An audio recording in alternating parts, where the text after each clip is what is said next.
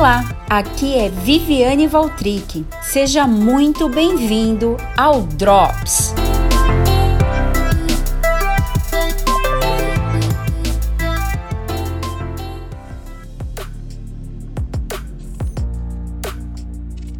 Nesse Drops, vamos meditar um pouco sobre a questão: por que fui chamado? Muitos buscam em sua movimentação ministerial afirmar a sua importância e a sua relevância na igreja. Fazem dos seus feitos a fortaleza da sua identidade. São porque fazem e não fazem porque são. Mais fácil é pegar algo para fazer sem entendimento, posicionar o seu serviço se fazendo necessário a todos os que estão à sua volta. Vivem de aparência do servir, mas não desfrutam de quem são em sua própria identidade. Quando Deus nos chama, o faz primeiro para o relacionamento, ou seja, o relacionamento com Ele é mais importante do que qualquer ato ou movimento.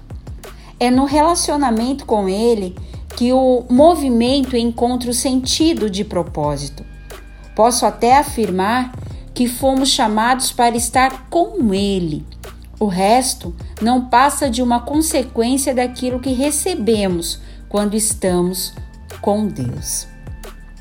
A essência da criação humana parte de um Deus que fez o homem e não o deixou ao ermo de suas próprias emoções e dúvidas, mas se relacionou com Adão pessoalmente apontando o caminho do governo de todas as coisas. Compreender que o plano de redenção da humanidade traz o homem novamente ao relacionamento com o Pai é entender de uma vez por todas que o ministério sem intimidade de nada serve. É encontrar a graça de Deus antes dos movimentos é desenvolver a sua identidade na liberdade e na leveza daqueles que têm o seu cansaço, opressões e sobrecargas aliviadas na pessoa de Jesus Cristo. Se não é leve, não é Deus.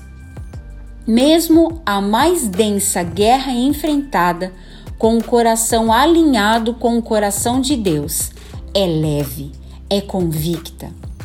Quando você faz com a força do seu braço, você precisa sustentar o movimento.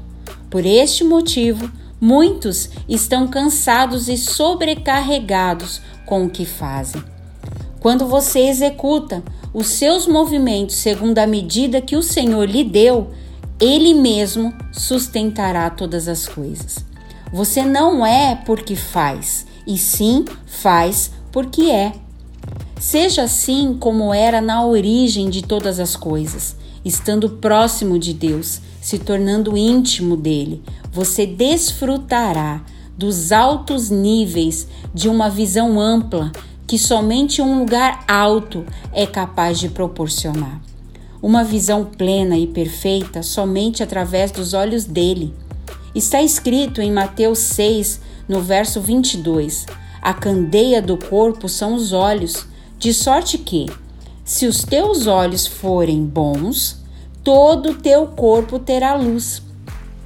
Brilhe a luz que há em você, através de uma visão clara. Desfrute de uma visão clara e perfeita, preparando um lugar para estar com Ele todos os dias. A presença posicionará o servir e direcionará a sua identidade. Deus abençoe a sua vida e o seu ministério. Até o próximo Drops!